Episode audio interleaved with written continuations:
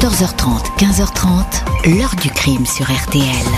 Jean-Alphonse Richard. Dans les journaux, j'ai lu qu'on avait découvert le corps euh, d'une personne dans, dans, un bois. Donc là, euh, le faire en se disant non, c'est pas possible, mais j'ai quand même appelé la, gendarmerie en leur disant que je n'avais plus de nouvelles d'une de mes serveuses depuis le, le vendredi soir. Puis malheureusement, il s'est avéré que c'était Jennifer. Bonjour, il y a 15 ans, au printemps 2007, le corps de Jennifer Charon, 21 ans, était découvert dans un bois près de Royan, en Charente-Maritime. L'enquête promettait d'être rapide, évidente, rondement menée après l'interpellation de deux suspects, sauf que leur implication, qui paraissait évidente, va s'effriter. Leurs explications confuses et contradictoires vont brouiller les pistes. Dès lors, l'enquête va connaître des tours et des détours, des rebondissements de taille, au point que le dossier de la mort de la jeune serveuse va devenir un cas insoluble, comme si les pièces de ce puzzle criminel, a priori facile, ne parvenaient plus à s'emboîter les unes dans les autres. Quinze ans après les faits, les proches de la victime se posent inlassablement les mêmes questions. Pourquoi Jennifer était-elle visée? Un des deux suspects était-il son meurtrier? Saura-t-on un jour vraiment ce qui s'est passé? Question que nous allons poser à nos invités et témoins de cette histoire. 14h30, 15h30. L'heure du crime sur RTL. Au programme de l'heure du crime aujourd'hui, l'affaire Jennifer Charon. Au printemps 2007, cette jeune serveuse qui travaille sur la côte de Beauté à Royan ne va soudain donner plus aucun signe de vie. On va la découvrir assassinée dans un bois de la région. Ce dimanche 29 avril 2007 à 10h40 du matin, un cueilleur de champignons qui arpente le bois de la Chèvre sur la petite commune de Saint-Sulpice de Royan est attiré par une forme qu'il aperçoit dans une petite clairière. Posée sur une dalle de ciment décrépit qui servait à une époque à entreposer des ruches, il y a un corps, face contre terre. Les mains sont attachées dans le dos à l'aide d'un vêtement, un tricot solidement noué. La victime porte un jean, un blouson en jean, des baskets blanches maculées de terre. La tête et une partie du tronc sont calcinés, les restes d'un sac à main sont carbonisés, tout comme les branches des arbres voisins. Impossible pour les gendarmes d'identifier la malheureuse abandonnée dans ce coin qui est un lieu de rencontre nocturne où l'on vient consommer des stupéfiants. La jeune femme a été tuée alors qu'elle avait les mains liées. Elle a reçu des coups au visage qui ont provoqué des fractures et un coup très violent sur la tête qui a entraîné une hémorragie cérébrale. Elle n'a pas été violée, ce n'est qu'après que le ou les meurtriers ont tenté de mettre le feu à la dépouille avec un bidon d'essence. La mort pourrait remonter à la soirée de samedi, les enquêteurs se renseignent sur de possibles disparitions de jeunes femmes. Le gérant du Marailleur, un restaurant du front de mer à Royan, affirme que l'une de ses serveuses, pourtant sérieuse, ponctuelle, ne s'est pas présentée samedi matin à l'ouverture. Après vérification, aucun doute, la morte du bois de la chèvre est bien Jennifer Charon, 21 ans. Les gendarmes reconstituent les dernières heures de Jennifer. Vendredi soir, juste après 23 heures, elle a quitté son service au Marailleur. Elle est partie avec Nathalie, une autre serveuse, qu'il a laissée dix minutes plus tard sur le front de mer. Jennifer ne souhaitait pas aller prendre un verre car elle devait se lever tôt.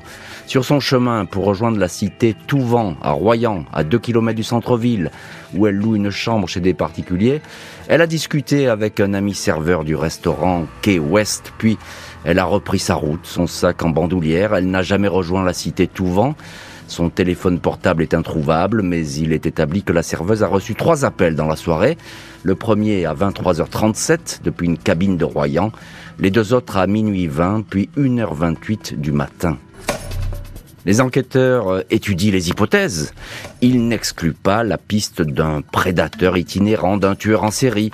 Le meurtre de Jennifer Charon va être ainsi rapproché de deux autres homicides, 2005-2006, commis en Gironde et dans le Pas-de-Calais, ceux de deux jeunes femmes, Chantal Seguino et Sabine Guyot. Toutes les victimes avaient les mains attachées, elles ont reçu des coups sur la tête et ne portent pas de traces d'agression sexuelle. Jennifer et Sabine ont été partiellement brûlés. Les sept gendarmes de la cellule Assassinat 17 ont toutefois du mal à relier ces dossiers. La piste de l'entourage de la victime est privilégiée. une dispute avec une ex-logeuse est étudiée, la vie intime de la victime passée au crible. Son dernier petit ami, Abdelaziz Seridi, 37 ans, surnommé par tout le monde Samir, avait rompu avec elle quelques jours avant le drame. Il s'est spontanément présenté aux enquêteurs, très affecté par cette histoire. Le soir du meurtre, il avait passé la soirée chez des amis. Et on va voir dans cette affaire que Samir et un autre homme vont retenir l'attention des enquêteurs. Nous verrons leur implication dans le chapitre suivant et l'accélération alors euh, des investigations. Euh, on va se concentrer pour l'instant sur cette scène de crime avec notre premier invité qui est en ligne aujourd'hui euh, au téléphone de l'heure du crime. C'est Ronan Chérel. Bonjour Ronan Chérel. Bonjour. Merci beaucoup d'avoir accepté l'invitation de l'heure du crime. Vous êtes journaliste pour Sud-Ouest. Vous avez suivi toute cette affaire, vous la connaissez dans ses moindres détails. Euh, déjà un mot sur cette euh, scène de crime qui est euh, impressionnante, j'ai envie de dire, parce que c'est même pas un assassinat, c'est une exécution tout simplement pour le coup, ça a laissé évidemment les, euh, les gendarmes très perplexes euh, spontanément, d'autant que les gendarmes ont mis du temps à, à identifier la victime. On, on, fait un raccourci un peu rapide et on, tout de suite on identifie Jennifer Charon. En réalité, les, les gendarmes entre le, le, dimanche et le, le, mardi se sont grattés la tête. Justement, personne mmh. ne leur signalait la disparition d'une jeune fille euh, dans la région de Royan. Et euh, ils ont fini par laisser fuiter l'information auprès de la presse locale de Sud-Ouest, notamment pour déclencher des, témoignages et, euh, et, à partir de là ils ont pu identifier Jennifer Charon de manière formelle effectivement euh, parce que parce que la scène de crime ne leur permettait pas de de mettre un nom sur ce corps à moitié calciné euh, d'une jeune fille. Effectivement, ils ont pu déterminer que c'était une jeune fille. Au-delà de ça, il n'y avait aucun élément sur l'identité de Jennifer Charon. Alors, donc, ça s'est finalement décanté en un peu plus de 48 heures, d'après ce que vous nous dites, Ronan Chérel. Euh, on, va dire aussi de, de, cette jeune femme ou jeune fille euh, qu'elle fait beaucoup confiance. C'est quelqu'un qui, qui, ne se méfie pas dans, dans, sa vie de tous les jours, etc. Et que finalement, elle peut discuter un peu avec tout le monde. C'est ce que dit son employeur, notamment. Jennifer Charon, il faut, il faut resituer, elle a 21 ans, elle vient d'un petit village de Charente-Maritime qui s'appelle Muron, qui est un tout petit village euh, du côté de, de Surgères.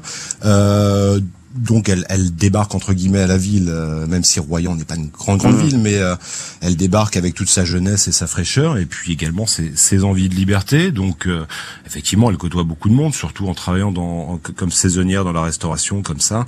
elle fréquente un milieu qu'on va qualifier d'interlope parce que parce que on le verra plus tard, mais mais Samir aussi mmh. des, des, parts d'ombre importantes. Donc c'est une jeune fille de 21 ans qui effectivement ne se méfie pas parce qu'elle n'a mmh. pas été confrontée encore dans sa vie à, des coups durs. D'accord. Donc, en tout cas, voilà, il y a ce, profil que vous nous esquissez parfaitement, Ronan Chérel, et qui est intéressant d'ailleurs parce qu'on comprend mieux euh, les liens qu'elle peut avoir les, les uns avec les autres. Euh, on va, on va, on a en ligne aussi euh, maître Charles Emmanuel Andro. Bonjour, maître. Euh, bonjour Jean-Alphonse Richard. Merci beaucoup vous aussi d'avoir accepté l'invitation de l'heure du crime. Maître Charles-Emmanuel Andro, vous êtes l'avocat du père et de la belle-mère de euh, Jennifer Charon. Juste un, petit mot, euh, les personnes qui logent Jennifer, les personnes qui la connaissent, elles s'inquiètent très rapidement quand elle disparaît parce que c'est pas dans les, habitudes de cette jeune femme. Les personnes qui hébergeaient Jennifer s'inquiètent en effet très vite de la disparition, de sa disparition. Euh, puisque euh, il l'hébergeait, il connaissait ses habitudes et que euh, ne pas l'avoir rentrée alors qu'elle était attendue a tout de suite suscité chez eux une grande inquiétude et ont permis aux enquêteurs d'avancer puisque la première des difficultés à laquelle les enquêteurs ont été euh, confrontés, c'était l'identification de la victime. Alors, Maître Andro, je vais vous poser une question et puis je la poserai ensuite à Maître Francesca Sata, qui est également notre, notre invité dans l'heure du crime. Euh, il y a un homme qui apparaît très vite, c'est Abdelaziz Seridi. Il s'est présenté, je lui dis lui-même, au commissariat. C'est à l'époque, c'est l'ancien petit ami de, Jennifer. quelle relation il a avec la victime? Qu'est-ce qu'elle racontait sur lui, Jennifer? Euh, je crois que Abdelaziz Seridi est quelqu'un qui euh, est tout sauf calme et qui est euh, qui agit un peu par opportunisme. Et on ne sait pas quelle était la nature de leur relation. Je crois qu'il y a eu une passion au début qui s'est très vite étiolée, si je puis dire, et qui s'est transformée d'abord en indifférence, puis après en hostilité. C'est en tout cas le sentiment que, que l'on a eu. C'est une relation amoureuse qui a duré quelques semaines, cinq ou six semaines, guère plus. Mmh. Et voilà, Abdelaziz Seridi a toujours dit euh, euh, qu'il la respectait, euh, qu'il l'aimait, Mais je pense que c'est plus pour les besoins de l'enquête que la traduction d'une véritable sincérité. Alors, maître Francesca Sata, bonjour. Bonjour. Merci beaucoup d'avoir vous aussi accepté l'invitation de l'heure du crime. C'est un plaisir de vous recevoir dans le studio de l'heure du crime. Vous êtes l'avocate d'Abdelaziz Seridi avec Jean Moulineau et vous êtes avocate dans, au barreau, au double barreau de Sainte et, de Paris. je, on vient d'entendre votre confrère, maître Andro, alors qui a une vision un peu tranchée du, sujet sur ces relations. Seridi se présente tout de suite euh, aux enquêteurs. Seridi va effectivement être informé par la télévision euh, d'une personne qui a été retrouvée dans les bois et qui à ce moment-là va être présentée je dis bien à ce moment-là, comme étant Jennifer Charon. Évidemment, il entend cela et tout de suite, sa première réaction, et c'est en cela que je ne suis pas tout à fait d'accord avec mon confrère sur une indifférence qui pouvait régner entre eux, je pense qu'il a aimé franchement euh, Jennifer, peu importe, je dirais, la durée de leur relation, mais elle a été sincère et euh, elle a été véritable entre ces deux personnes. Et quand il va effectivement entendre le nom de son ex-petite amie, tout de suite, il va vouloir évidemment s'informer de ce qui s'est passé, ce qui me paraît logique comme ex-petite amie, alors que ça faisait à peine une dizaine de jours qu'ils avaient rompu. Donc on était encore dans la fraîcheur d'une relation qui les unissait. Qu'est-ce qu'il dit à ce moment-là euh, bah, aux gendarmes Qu'est-ce qu'il raconte? euh, Alors, d'emblée, il va être très franc. Hein. Il va dire, écoutez, voilà, je suis l'ex-petite amie de, de Jennifer. Que se passe-t-il? Que se passe-t-il? Je viens d'apprendre euh, par la télé, les, enfin, les informations sont pas encore très claires, il semblerait qu'il est arrivé quelque chose à Jennifer, je voudrais être informé de ce qui se passe qu'est-ce qui s'est passé? Qu'est devenu ma, mon hmm. ex-petite amie quoi. Hmm, hmm. Euh, Ronan Chérel, on vous retrouve, journaliste pour Sud-Ouest et qui connaissait sur le bout des doigts cette affaire. Euh, il, y a, il y a des traces quand même sur cette scène de crime, hein, des empreintes, de l'ADN, il y a beaucoup de choses il est retrouvé forcément euh, donc le corps lui-même déjà qui va donner beaucoup d'indications aux enquêteurs par la suite. Euh, il a retrouvé ce, ce, sac à main calciné qu'on présume être celui de la victime également, puis une, une étiquette alors euh, qui provient du sac et qui est arrachée, on le verra plus tard, qui a son importance aussi parce mhm. qu'elle porte elle pour le coup euh, des, des, des traces d'ADN parfaitement identifiables qu'on trouve également et on retrouve le même ADN sur les manches de, du chemisier de Jennifer qui très étonnamment a été donc euh, attachée des mains dans le dos. Euh, elle est en soutien-gorge, on va préciser parce que c'est très bizarre parce qu'on cherchera le mobile éternellement, je pense. Mais elle a les mains attachées dans le dos par son propre chemisier, elle est en soutien-gorge, mais on lui a enfilé quand même sa veste à nouveau, euh, y compris on a passé les bras dans les manches de la veste de jean qu'elle portait, euh, ce, qui, ce, qui, donne un, un, tableau assez singulier et, et, et complexe à, à, identifier pour les pour les enquêteurs. Et on a l'impression que c'est un petit peu, excusez-moi du terme, mais un petit peu artisanal tout ça, qu'on s'est dépêché ou on a mal fait les choses pour, pour ça ne ressemble pas effectivement à, un assassinat au sens de programmation d'un acte criminel avec une vraie tentative pour faire disparaître le corps, parce que véritablement, certes, c'est un, endroit un peu reculé. Il faut il faut connaître les lieux pour y accéder. Mmh. Euh, véritablement, il faut pouvoir emprunter un chemin de terre euh, un mmh. peu chaotique, se dire tiens où est-ce que ça me mène? Mmh. Euh, alors il faut connaître les lieux, certes, mais pour autant, c'est un peu perdu et, et, le corps est abandonné là, sans véritable tentative de dissimulation. L'ADN, les indices, les recherches des gendarmes vont conduire avec insistance jusqu'au dernier petit ami, mais aussi à un homme qui a déjà un lourd passé judiciaire d'agresseur de femmes. Dès le début des investigations, la procureure de Sainte, Fabienne Azzori, a privilégié la thèse d'un acte criminel prémédité. Jennifer aurait été tuée par une personne qui la connaissait et l'avait attirée dans un traquenard. La justice a déployé les grands moyens, la scène de crime, un lieu de rencontre et de passage parsemé de mégots et d'emballages de préservatifs, a été ratissé par les experts scientifiques. Un laboratoire de biologie moléculaire a également été saisi pour prélever, analyser les traces de sang et les empreintes ADN. Une empreinte féminine est présentée, mais surtout deux masculines sont retrouvées sur les vêtements et les affaires de la jeune femme. Des traces de sperme appartenant à Abdelaziz Seridi, alias Samir, sont ainsi détectées sur le jean de Jennifer. Selon les déclarations de l'ex-petite amie et celles de témoins, le couple, au moment du drame, était déjà séparé depuis une bonne dizaine de jours. Jennifer avait confié à des amis qu'elle quittait Samir car il avait levé la main sur elle. Elle ne supportait pas non plus, disait-elle, que Samir, sans emploi fixe, vive au jour le jour de petits trafics. L'homme intéresse les enquêteurs. La nuit de la disparition, il affirme avoir l'avoir passé jusqu'à 4 heures du matin avec des amis. Il indique n'avoir pas bougé, mais des témoignages de participants le contredisent. Il se serait absenté une bonne heure après avoir reçu un coup de fil qui l'aurait irrité, une femme qu'il présentait comme la chieuse. Les gendarmes n'en restent pas au seul Samir. Ils s'intéressent aux délinquants connus pour agression sexuelle résidant dans le secteur de Royan. 17 noms sont isolés. Celui d'un certain José Nuno Mendes, de nationalité portugaise, retient l'attention. Il a été libéré en 2003 de la prison de Saint-Martin-de-Ré après avoir purgé sa condamnation à 20 ans de détention pour viol et tentative de meurtre sur une jeune femme. Après le viol, il avait tenté de mettre le feu à sa victime inconsciente avec de l'essence, elle avait pu s'enfuir. Il apparaît que l'ADN de cet individu qui réside en situation irrégulière près de Sainte est présent sur la scène de crime. Il a été identifié sur les effets personnels de la victime, à savoir sur le chemisier ayant servi à nouer les mains de Jennifer. Il est interrogé sur son emploi du temps, mais ses déclarations manquent de précision. Il reste vague sur le coup de fil qu'il a passé le soir du drame depuis une cabine. Au terme de huit interrogatoires, Mendes ne s'explique pas la présence de son ADN sur la scène de crime. Il maintient n'avoir jamais rencontré Jennifer Charon. Quant à Samir, il ne le connaît que de vue. 12 juillet 2007, le juge Serge Ray met séparément en examen Abdelaziz Seridi, dit Samir, et José Nuno Mendes pour assassinat. Ils sont écroués.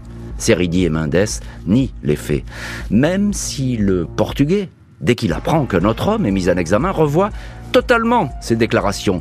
Il dit avoir abordé Jennifer le vendredi 27 avril vers 17h. Elle se rendait à pied à son travail. Il aurait dragué et obtenu son numéro de téléphone. Il déclare l'avoir appelé le soir, un peu avant minuit, sous prétexte de recherche de 20 grammes de cannabis. Jennifer lui aurait passé Seridi. Il les aurait retrouvés sur une plage, puis les aurait laissés. Il a empoigné ce soir-là Jennifer pour s'amuser en faisant semblant de la jeter à l'eau, ce qui expliquerait la présence de son ADN sur le corps. Seridi dément formellement de son côté cette version des faits. Et voilà donc deux suspects trahis par des emplois du temps pas très solides, il faut bien le dire, et surtout par la présence de leur ADN.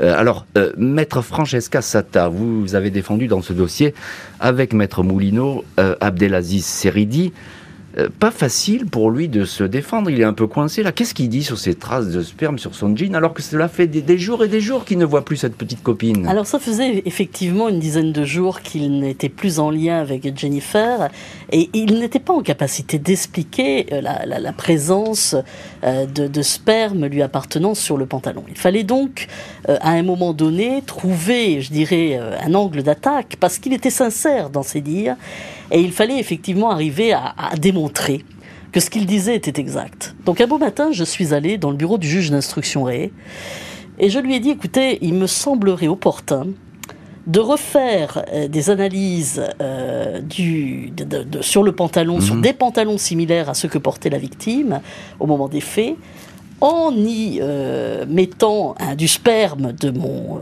de mon client et de voir, suite au cycle de lavage, si effectivement la présence du sperme est toujours d'actualité ou pas.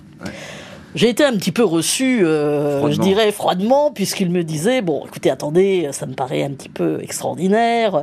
Est-ce qu'on va euh, dépenser effectivement euh, de l'argent comme cela pour refaire un cycle de lavage Et j'ai insisté. Nous, je suis resté deux heures hein, dans son bureau. J'ai insisté jusqu'à obtenir son acquiescement, et il m'a fait confiance. Et heureusement. Et effectivement, le cycle de lavage a été refait. Ce qu'il fallait préciser dans cette affaire, c'est que la logeuse, à l'époque de Jennifer Charon, possédait une machine à laver qui avait plus de 25 ans d'âge. Donc il n'avait pas une fonctionnalité comme une machine à laver moderne. On va donc refaire le test, après avoir obtenu le consentement de mon client de bien vouloir donner mmh, du mmh, sperme mmh. pour euh, refaire ce test-là.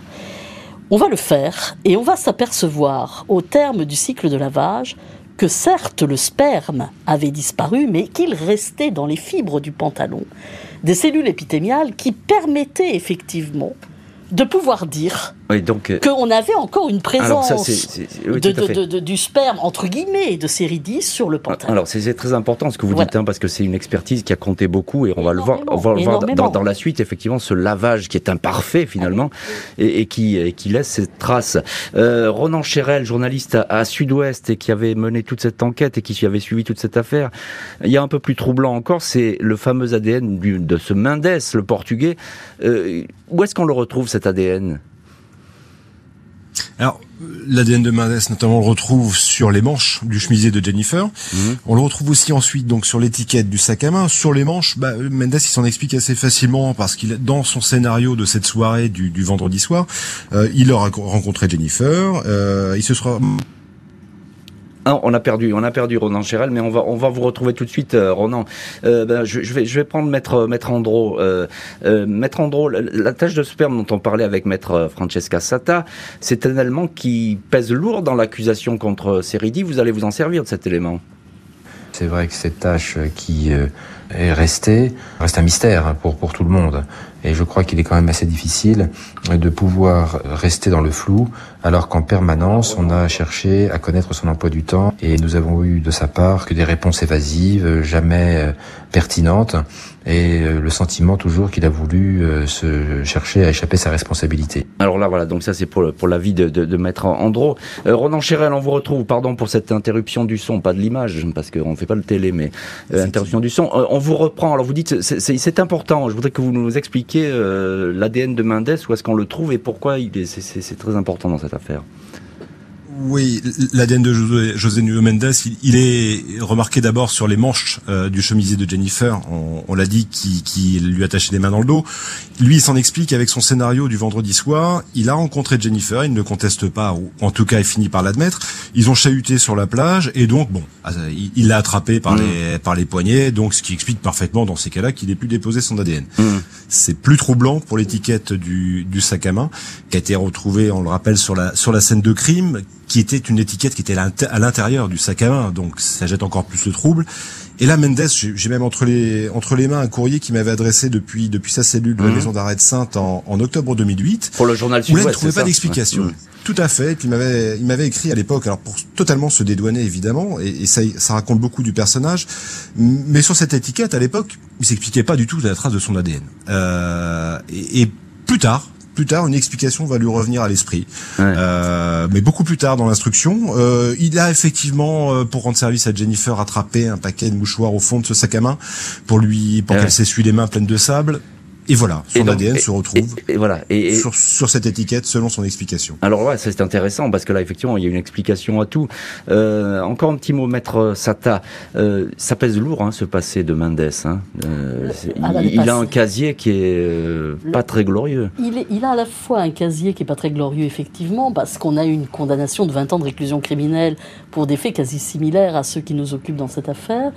Et on a un personnage aussi. Euh, très, euh, je dirais, particulier dans les confrontations qu'on va être amené à faire avec lui, où il est très sûr de lui, euh, très, je dirais, aguerri à ce genre de, d'exercice, si l'on peut l'appeler ainsi, face à, un Séridi qui lui découvre en fin de compte la justice. toute une spirale judiciaire qui lui est inconnue, où il se trouve happé par l'aplomb, je dirais, de, de, de Mendès il a beaucoup de mal à pouvoir y faire face. Euh, dans, les, dans les confrontations, et, il dira à un moment donné, ça je m'en souviens très bien, euh, il se lèvera et il dira au juge d'instruction J'ai en face de moi le diable. Ah oui, à ce point-là. À ce point-là. Euh, j'ai en face de moi le diable.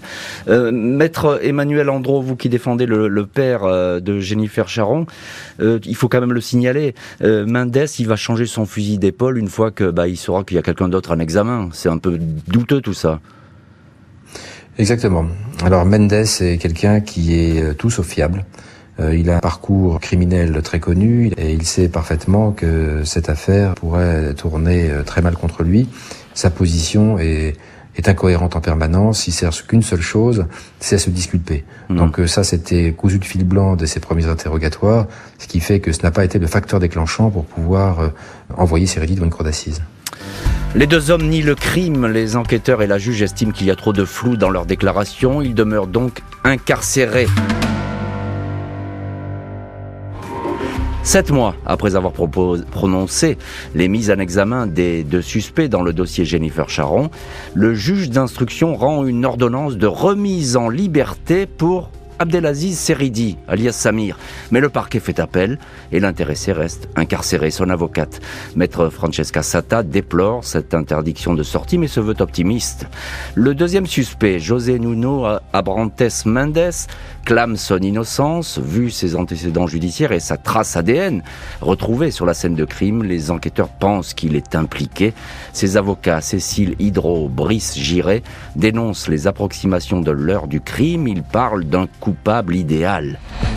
Juillet 2010, plus de trois ans après la mort de Jennifer, le juge de Sainte-Serge Ray tranche. Il rend une ordonnance de non-lieu pour Abdelaziz Seridi et demande un renvoi aux assises pour le seul José Nuno Mendes. Les avocats de ce dernier dénoncent un acharnement contre un homme seul. Le parquet et la partie civile ne veulent pas en rester là. Selon eux, les deux hommes doivent comparaître aux assises. Le père de Jennifer fait appel, il obtient gain de cause. Les deux suspects sont bel et bien renvoyés aux assises, sauf qu'un événement spectaculaire va totalement bouleverser ce scénario. Le 5 décembre 2010, José Nuno Mendes est retrouvé mort dans sa cellule de Sainte, victime d'un infarctus. Et voilà donc pour ce rebondissement incroyable dans cette histoire, seul donc Seridi va avoir des comptes à rendre euh, devant la justice. On va en parler de ce procès dans le, dans le chapitre euh, suivant. Euh, Maître Francesca Sata, bah, que dit finalement le juge dans son ordonnance de 48 pages où il préconise lui un non-lieu pour pour Samir hein, Absolument. Lui il dit il n'a rien à voir dans tout ça. Bah, écoutez, ce, ce dossier aura nécessité des années d'instruction, des années de recherche et de recherche très minutieux. Je crois que euh, c'est un des dossiers qui a nécessité le plus, je dirais, d'investigation pour essayer de découvrir la vérité.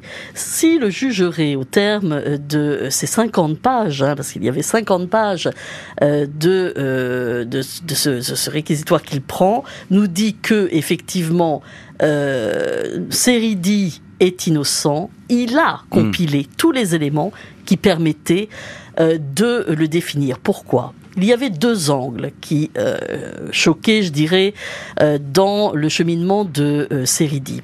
Le premier, c'était l'emploi du temps de ce dernier.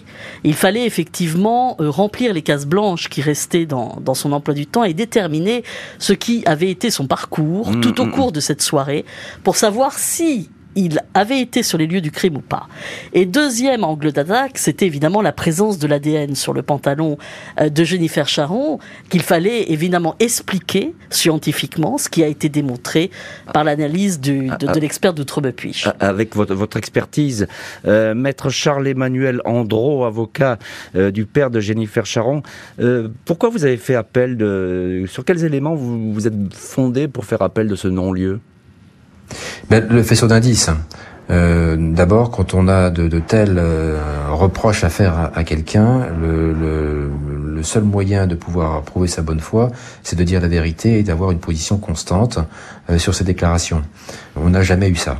C'est le premier point. Le deuxième point, c'est effectivement la tâche de sperme également, de, une explication qui est complètement euh, idiote, faut quand même le dire. Hein, donc, euh, enfin, ça ne convainc personne. Euh, ça ne convainc peut-être que lui, mais en tout cas pas pas la famille mm. de Jennifer. Et puis, le troisième élément, c'est qu'il a euh, surtout cherché à construire de toutes pièces un alibi, puisqu'il a cherché à convaincre un certain la reine Ouaradi de pouvoir monter de toutes pièces un alibi en disant tu diras aux enquêteurs que j'étais à tel endroit à tel jour. Si on n'a rien à se reprocher, on n'a évidemment aucun alibi à construire. Et c'est sur trois, sur trois arguments euh, que la Chambre de l'instruction euh, a estimé euh, nécessaire de renvoyer Cyrili devant une cour d'assises. Alors voilà, ça c'est pour l'accusation. Effectivement, on entend la parole de maître Andro. Renan Chérel, journaliste pour Sud-Ouest. La justice, à ce moment-là, elle, dit quoi? Elle dit, finalement, ces deux hommes, ils sont de mèche. Et, ils ont fait le coup ensemble, mais il y en a un qui disparaît, donc le dossier il est, il est totalement bancal du coup. Bah, euh, c'est un coup de massue quand on a appris là en, décembre 2010 le décès de, de, Mendes. Bien sûr. Nécessairement, euh, comme vous le dites, l'affaire s'effondrait presque. Pour qui connaissait et suivait de près le dossier, j'entends Maître Andro, lui, euh, euh, remettre en question les déclarations de Samir Seridi. le fait est que les témoins qui affirment, la Waradi, qui affirme par exemple que, Samir lui aurait demandé un, un alibi, lui-même, quand il est venu témoigner devant la cour d'assises de Charente-Maritime, il est arrivé entre deux gendarmes parce que la veille, ivre, il avait euh, appelé les gendarmes pour dire je vais le buter parce qu'ils avaient un contentieux avec l'épouse de Monsieur Waradi.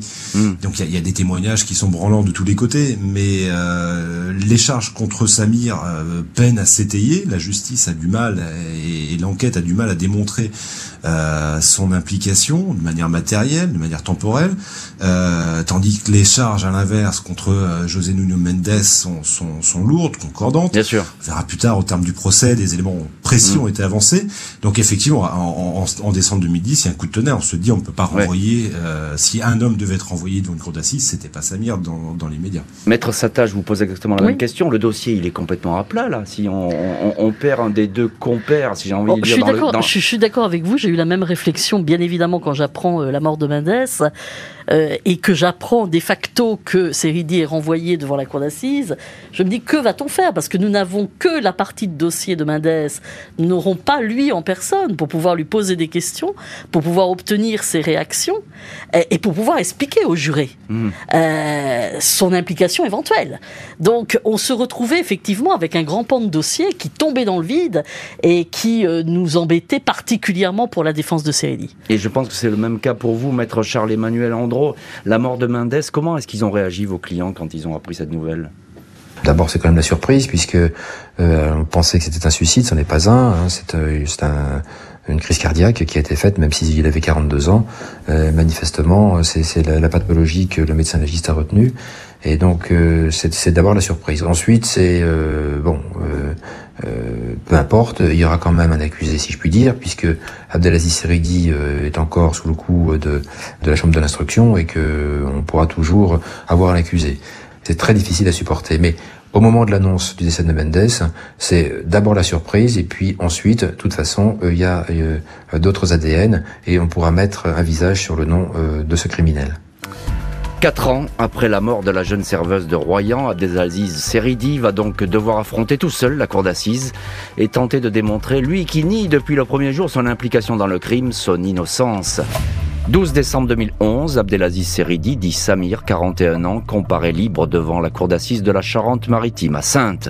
Une quarantaine de témoins doivent défiler pendant cinq jours. Un psychiatre qui l'a examiné le décrit comme un homme qui n'est pas mythomane, pas pervers, mais dont le discours manque de spontanéité, un individu détaché, sans affect, dit-il. Le fait est que la personnalité de Seridi est pour le moins chaotique, un homme livré le plus souvent à lui-même depuis son enfance. Sandrine, une amie très proche de Jennifer, ne croit toutefois pas que Samir ait pu faire du mal à sa copine. C'est impossible, je crois en son innocence à 200%, affirme-t-elle. L'accusation insiste sur ses traces de sperme, de l'accusé relevées sur le jean et même sur le chemisier de la victime, alors que Seridi affirme lui-même qu'il n'avait plus de rapport sexuel depuis plus d'une semaine bataille d'experts en perspective. L'ombre de José Nuno Mendes ne va cesser de planer sur les audiences. C'est lui le suspect décédé avant le procès qui a impliqué Seridi au terme de déclarations fluctuantes et contradictoires. L'avocat général pense malgré tout que Seridi était bel et bien avec Mendes au moment de la tragédie, même s'il est impossible pour l'accusation de dire qui a tué Jennifer en la frappant avec une pierre sur la tête. 20 ans de réclusion sont réclamés par l'avocat général. Les jurés ne suivent pas. 16 décembre à 21h50, après 2h40 de délibéré, Abdelaziz Seridi est acquitté. Le père et la belle-mère de Jennifer, redoutant cette décision, n'étaient pas là pour écouter le verdict. Et voilà donc pour ce procès euh, tout aussi spectaculaire que cette affaire, avec cet euh, acquittement euh, rapide de l'accusé Abdelaziz Seridi. Ronan Cherel, journaliste pour Sud-Ouest, qui avait suivi toute cette affaire. Vous étiez à ce procès. Est-ce que c'était attendu cet acquittement? Bah, écoutez, je, retourne la question depuis depuis des années. Il me revient toujours le même sentiment que j'ai eu en arrivant au tribunal ce jour-là, le lundi matin en, me demandant un peu ce qu'on faisait là. Euh, je mmh. me dis voilà, on va passer cinq jours, c'est long pour un procès d'assises, c'est toujours très long. Euh, cinq jours sur le cas d'un seul homme. Bien sûr, on a évoqué Mendes, on en reparlera. Mais au départ, le seul qui est dans le box, c'est Samir, et, et, ceux qui ont à connaître du dossier euh, sont, sont, perplexes. Euh, et on se demande ce qu'on va se dire pendant cinq jours. Et moi, surtout, je me pose la question, je me dis, mais euh, on n'est jamais entre guillemets à l'abri de l'accident, si tant est que je, je tranche pour l'innocence de Samir. On n'est jamais mmh. à l'abri euh, du jugement populaire de gens qui ont une perception différente tout d'un coup d'un dossier. Alors non pas qu'ils découvrent, bien sûr, bien sûr. C'est le, le propre des assises, bien sûr mais avec ce, ce risque d'une condamnation peut-être euh, injustifiée. Mmh. Donc oui, effectivement, donc euh, sur ce procès, il règne. Enfin, on croit que l'issue, elle est déjà écrite, même si c'est toujours difficile d'en parler comme ça aux assises. Euh, Maître Francesca Sata, vous étiez évidemment à ce procès, vous défendez euh, Seridi. Euh, Qu'est-ce qui a fait basculer finalement les, les jurés selon vous? Parce qu'il y avait l'ADN auquel on en a beaucoup parlé, mais je voudrais que vous parliez de l'emploi du temps, qui n'est pas terrible de, de votre client. Voilà, il était important d'arriver à retracer tout l'emploi du temps de Seridi sur cette nuit. Euh, il y avait un blanc de deux heures à peu près euh, qui n'était pas expliqué, que Seridi n'arrivait pas à expliquer ou à se souvenir. Tout simplement parce que c'est effectivement un homme qui euh, vit au jour le jour, qui n'a pas véritablement de régularité dans, dans son style de vie. Alors, que va-t-on faire? Eh bien, euh, c'est en cela que l'enquête a été très importante. On va réussir effectivement à déterminer euh, que Seridi, au cours de cette soirée, va s'absenter euh, du domicile de son voisin pour se rendre au domicile d'amis qui étaient descendus à Royan. Ils vont être tous interrogés, confirmer effectivement la présence de Seridi pendant le laps de temps où il n'était plus visible mmh. chez Waradi. Et il va également être expliqué qu'à un moment donné dans la soirée, il descendra chez son voisin du dessous pour aller prendre un bain parce que à l'époque, Seridi vivait, je dirais, dans un état euh, un peu pitoyable. il n'avait pas d'électricité, il n'y avait pas d'eau chez lui. Euh, bref, euh, il vivotait à droite et à gauche. Et c'est grâce à la reconstitution de son emploi du temps, heure par heure, que nous avons pu arriver à convaincre les jurés outre euh, le problème de l'ADN, qui était aussi un problème très important, de démontrer effectivement que aux heures précises où Jennifer Charon est morte, Seridi n'était pas dans les bois avec elle. Voilà, donc ça, vous avez pu le démontrer, comme vous aviez pu démontrer que la machine à laver, elle fonctionnait pas si bien, et qu'elle n'avait pas pu euh, détacher toutes ces traces de sperme sur le, le jean de, la malheureuse victime. Euh, Maître euh, Andro, avocat du père et de la belle-mère de Jennifer Charon, je suppose que lorsque le verdict tombe, c'est la déception totale dans le camp de la partie civile. Mais c'est le drame. C'est le drame. Même si, au fur et à mesure des débats, cet acquittement finissait finalement par être attendu. Mais c'est le drame, pour une raison très simple.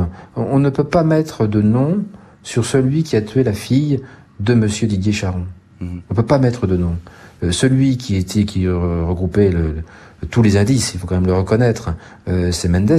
Les poursuites sont arrêtées à la suite de son décès, donc euh, forcément, il n'est pas coupable. Mhm. Et donc aujourd'hui, Abdelaziz Seridi a été acquitté on ne sait pas qui a tué Jennifer Charon. Hmm, c'est le mystère de ce dossier, et pour une partie civile, mais c'est difficilement soutenable. Et on le comprend bien, Maître Andro. Pourquoi donc le, parquet n'a pas fait appel dans cette affaire?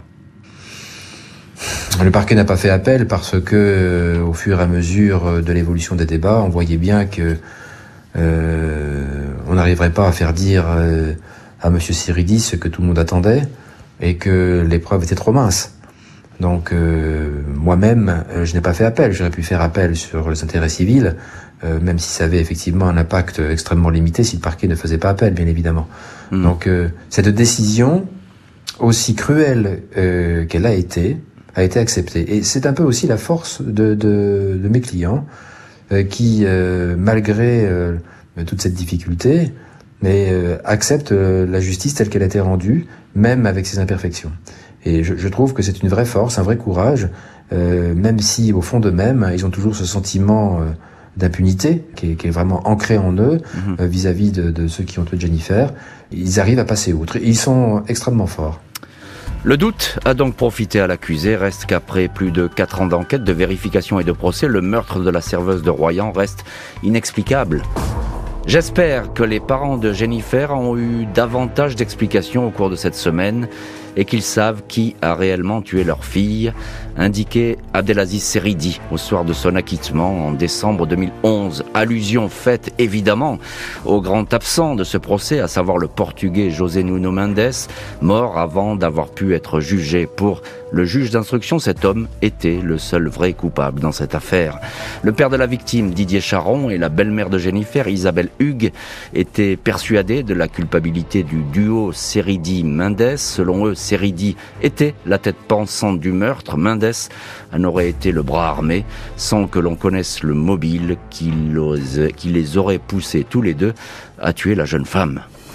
15 ans après la mort de Jennifer Charon, les circonstances de sa mort sont connues, mais le nom de celui qui lui a ôté la vie reste officiellement une énigme. Et on retrouve dans cette heure du crime maître Francesca Sata qui est dans le studio de l'heure du crime, avocate euh, avec euh, maître Moulineau, Jean Moulineau d'Abdelaziz Seridi. vous avez suivi toute cette affaire et évidemment euh, ce procès, cet acquittement. J'ai envie de vous demander, maître Sata, c'est une affaire qui aurait dû être bouclée très vite finalement. Il y avait plein d'indices. Euh, il y avait plein de, suspects, euh, il y avait des témoignages, euh, il y avait des, moyens elle aurait pu être bouclée, à la justice. Elle aurait pu être bouclée plus vite. Qu'est-ce qui s'est passé? Bah, Il s'avère que tout ce qui avait été, je dirais, si bien fixé dès le début, avec deux accusés qui paraissaient effectivement, si on les prenait ainsi, et, en lisant l'histoire, être les accusés idéaux, je dirais, pour, pour ce dossier, ce n'était pas le cas. Parce que, effectivement, il a fallu tout démanteler au fur et à mesure de l'avancée de l'enquête. Démanteler euh, tout d'abord les certitudes qui, et, les, et, marquer les incertitudes de ce dossier sur un, sur un emploi du temps, sur une personnalité aussi, parce qu'on en a très peu parlé, mais la personnalité de Seridi, la personnalité de Mendès étaient complètement différentes. Mm. Vous aviez effectivement euh, un Mendès qui était très aguerri à toutes ces histoires judiciaires, qui avait un passif très lourd. Ce n'était pas du, du, tout le cas de Seridi. Seridi n'avait aucune raison d'être aussi violent envers son ex-petite amie. Il s'était quitté en bons termes, donc rien ne laissait supposer qu'on pouvait en arriver à de tels faits. Mm. Euh, il a véritablement fallu effectivement tout démanteler, montrer que l'évidence n'était pas aussi évidente et que euh, l'idéal, je dirais, qui était fixé, parce que au, demeurant à la fin il ne restait plus que Séridi, qui apparaissait et qui était proclamé comme, je dirais, le, le coupable idéal, alors qu'on avait en face de nous un innocent. Mm, mm. Et que moi, je me souviens de ces écrivant de la maison d'arrêt de, Rochefort et signant toutes ces lettres en mettant l'innocent. Et j'ai cru en lui. J'ai cru en lui et je ne pouvais pas laisser faire une injustice. Et il fallait effectivement travailler, creuser chacun des points du dossier pour en arriver à, démontrer son innocence. Voilà ce que vous avez fait, puisque l'acquittement, il est sur des fondements techniques, j'ai envie de dire. Hein. Voilà, donc on n'est pas là dans le, ressenti ou le blabla. Du tout, du tout, euh, Vous avez fait ouvrir cette machine à laver, on le rappelle, parce que ça c'est quand même extraordinaire, et puis, et puis établi cet emploi du temps qui était très très flottant euh, de votre client. Euh, Ronan Chérel, journaliste pour Sud-Ouest, j'ai envie de dire dans cette affaire, euh, on est peut-être passé pas très loin de la vérité, mais il y avait sans doute un suspect de trop, et ça c'est finalement tout ce qui a fait embrouiller le dossier. Bah, c'est le paradoxe de cette affaire, c'est qu'il y avait profusion, vous l'avez dit, d'éléments techniques, mmh. euh, et puis on s'est retrouvé à un moment donné avec deux suspect. Euh, la justice n'est pas parvenue à, raccrocher le lien entre les deux. À aucun moment de l'instruction, il a été établi que les deux hommes se connaissaient. Donc pour la collusion, euh, forcément, c'était compliqué à démontrer, plus que compliqué. Je ne sais pas si vous m'entendez. Tout à fait, je vous entends, on vous entend parfaitement, Roland Cheval. Allez-y. Tout à fait. Euh, et, dans cette affaire, euh, il a pas manqué, il a pas manqué d'éléments techniques. Il hmm. a, il, a manqué peut-être de la parole de vérité, peut-être de, de José Nuno Mendes d'un côté. Il a manqué aussi, euh, je vais vous surprendre. Euh, il a manqué l'interpellation de Samir quelques semaines avant le meurtre de Jennifer Charon. Je m'explique. Euh, le nom de d'Abdelaziz Seridi était dans un dossier de, de, de stupéfiants il a été démantelé un, réseau de trafic sur le pays royanais quelques semaines avant le, meurtre de Jennifer Charon. Et le nom d'Abdelaziz Seradi apparaissait dans ce dossier, mais il n'a pas été jugé comme euh, comme une, cible potentielle euh, intéressante euh, ah entrant dans le dans le grand cortège d'interpellations qui ont été menées vraiment l'affaire trois semaines avant l'affaire Jennifer. Et, et paradoxalement, s'il avait été incarcéré, pour Bien il avait euh, l'alibi parfait. L'alibi parfait. Ça lui aurait rendu service en quelque sorte. Oui, bien sûr, je comprends bien. C'est intéressant d'ailleurs parce que voilà. Euh, encore un petit mot euh, très court, maître, euh, pardon, Roland Chérel. Il y a personne qui croyait finalement à la culpabilité de Seridi, sauf peut-être le papa de Jennifer. Et, on serait tenté de dire le parquet du tribunal de, de, de Sainte qui, a qui a contesté l'ordonnance de, de non-lieu qui avait été rendue pourtant par le juge d'instruction Serge Ray.